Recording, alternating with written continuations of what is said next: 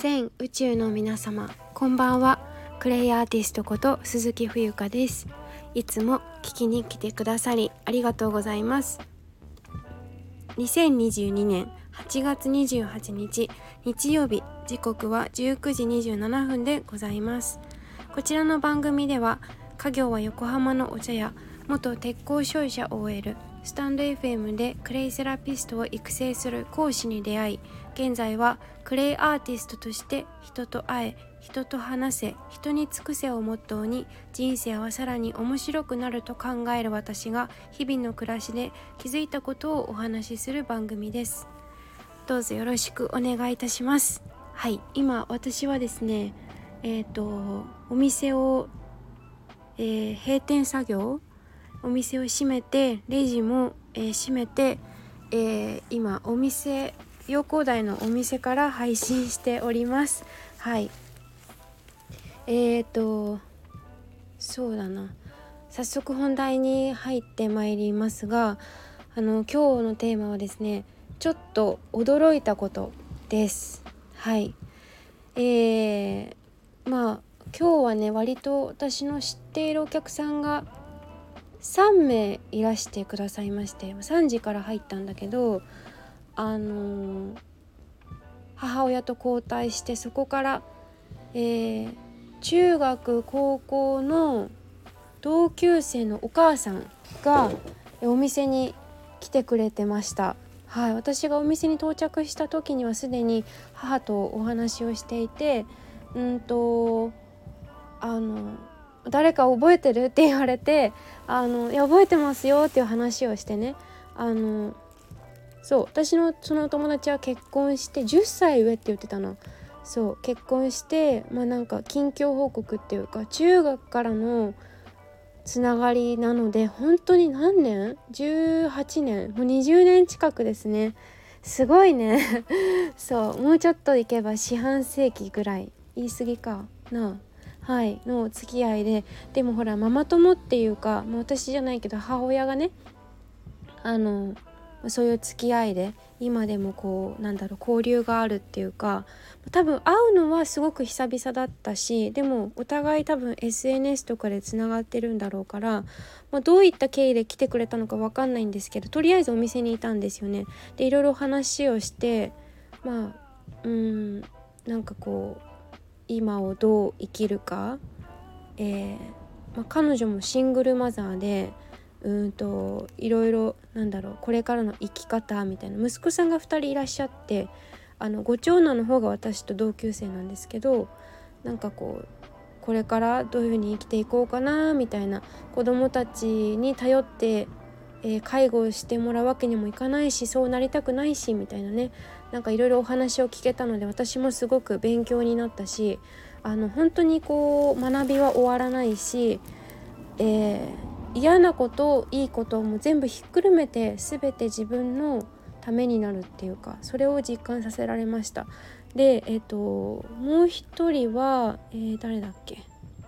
あそうクラブハウスであの今日インスタのストーリーズにもあげたので、えー、よかったら見ていただきたいんですけどえっ、ー、と食日本食、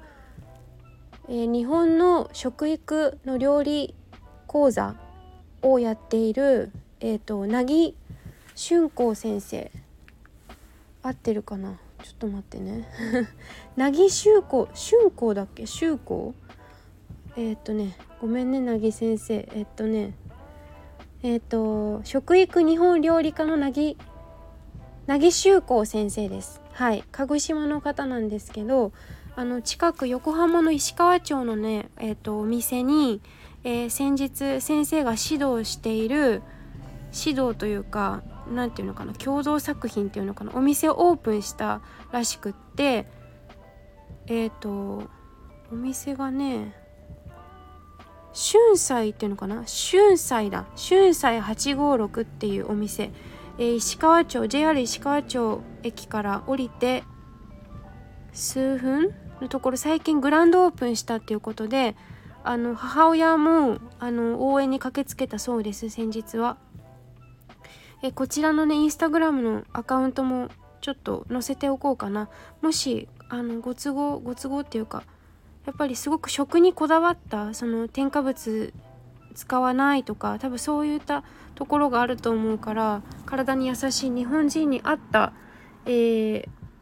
食材というか四季折々のっていう感じだと思うのではい。私も行きたいな。で今日はスイーツいただきました。こちらもねあの食品添加物とか入ってないみたい。あの白砂糖不使用とかのシュークリームもらったりとかして。ありがとうございますなぎ先生。はい。でえっ、とそうそうでなぎ先生は母母に会いに来たんだけどちょっと今日はあの母親が杉田の南部市場で南部市場で盆踊り櫓で踊ることになってるのでいなくて先ほどなぎ先生をそちらの会場まで送り出したところです。はい、様子はインスタのストーリーズに上げたのでよかったらチェックお願いします。でこっからちょっと本題になるんですけどえっ、ー、とね夕方くらいにお客さんが入ってきたのね。で「あいらっしゃいませこんにちはこんばんは」って言って入ってきたんだけど何にも言わないの。であれ？と思ってまあ何も言わない人結構いるんですけど、まあ、あんま気にしないのね。でよく見たらあの私の知ってる人だったっていうか私のそのお店のこちら陽光台なんですけど本港南台の本店のずっと働いてくれてた店員さんだったんですよ。でああの人だと思ってそう水原さんって言うんだけどで水原さんだと思ってでも私すごいこう人どこで会ったとか結構覚えてる方なんだけどもうねとにかく何が言いたかった何が言いたいかってめちゃくちゃ老けちゃったの。もうびっくりするぐらい誰かわかんないことなんてほとんどないんですけどその風貌っていうかもう彼女は店員さん卒業して何年 ?7 年ぐらい経つのかな？80ちょっとなんですけど私の祖母より4歳5歳ぐらい離れてるんですよ年下ねなんだけどすごい老けちゃって白髪も超白髪増えてて腰もめっちゃ曲がってて背中も超曲がっててほんと誰か分かんなかったの。で私水原さん大好きでめちゃくちゃお世話になってあの小学校の時なんか私中学校から部活じゃない寮生活行っちゃったんでえーと、よく、まあ家、家で出入りしてたのって小学校12歳までなんですよ。私が生まれる前から母親が小さい時から知っているもう何十年もう半世紀ぐらいうちで働いたんじゃない？もう本当にお世話になってめちゃくちゃ優しくていつも気にかけてくれてる水原さんだったんだけど本当に気づかなかったのね。で超びっくりしてでもさそんなの言えないじゃん老けてますねとか老けましたねなんて、まあ、言わないよ言わないし言えない言わないんだけどあこんなに人ってあ変わるんだっていうなんかこうこれ戒めでもあるんですけど、まあ、彼女の話は祖母から聞くんですよ。っていうのはこれ決定的な違いだと思うんだけどやはり人と関わっていない人家に引きこもっちゃってる人、まあ、自分もちょっとあるんだけどあのは老けやすいね。うん。なんかこういやでそれが年を召したら召すほどっていうか合ってる？日本語。あの年を重ねるごとにそれがすごい加速するんだなって分かりやすく。っていうことをすごい感じたの。本当に。だからいくら健康だ健康だってなんか言っててもてか健康だって言ってる時点でこれちょっとおかしいんですけど自分を不健康だって思ってるってことですよね。なんかそこになんかその自分が不健康であるっていうのが前提に来てるからなんかそれもちょっと変だなって最近思うんですけどなんかそのままでいいっていうかあんまりこうほんとてこ入れしない方がいいなって思うこともあります。はい、好きでやってればいいんですけどね。うん。でまあいいや。そう。とにかく超びっくりしたんですよ。本当に。だって全然違うんだもんでなんか目もすごい腫れぼったいっていうかあの涙袋のとこところっていうのかな。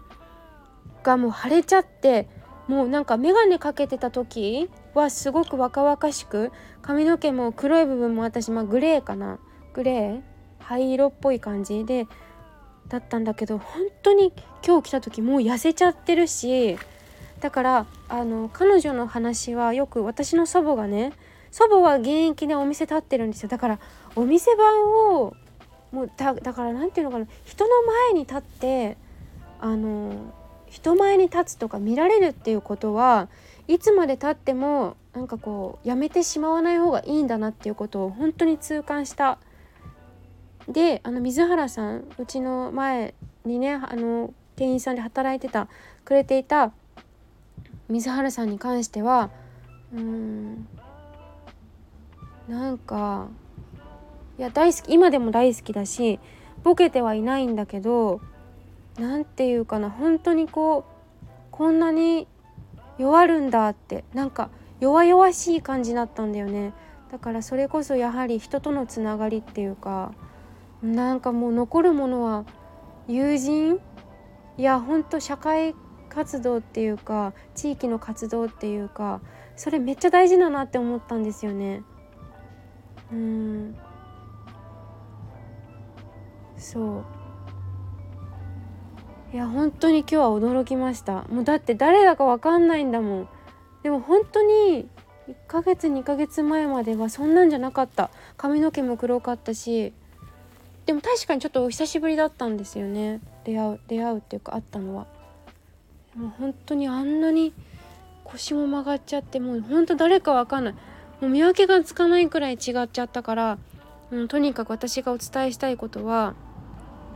あの人との交流を絶やさない絶やさないということとあときちんと見られる格好でいるっていうか見られる意識例えばお,、うんと、化粧とか女性だったら男性もそうだけど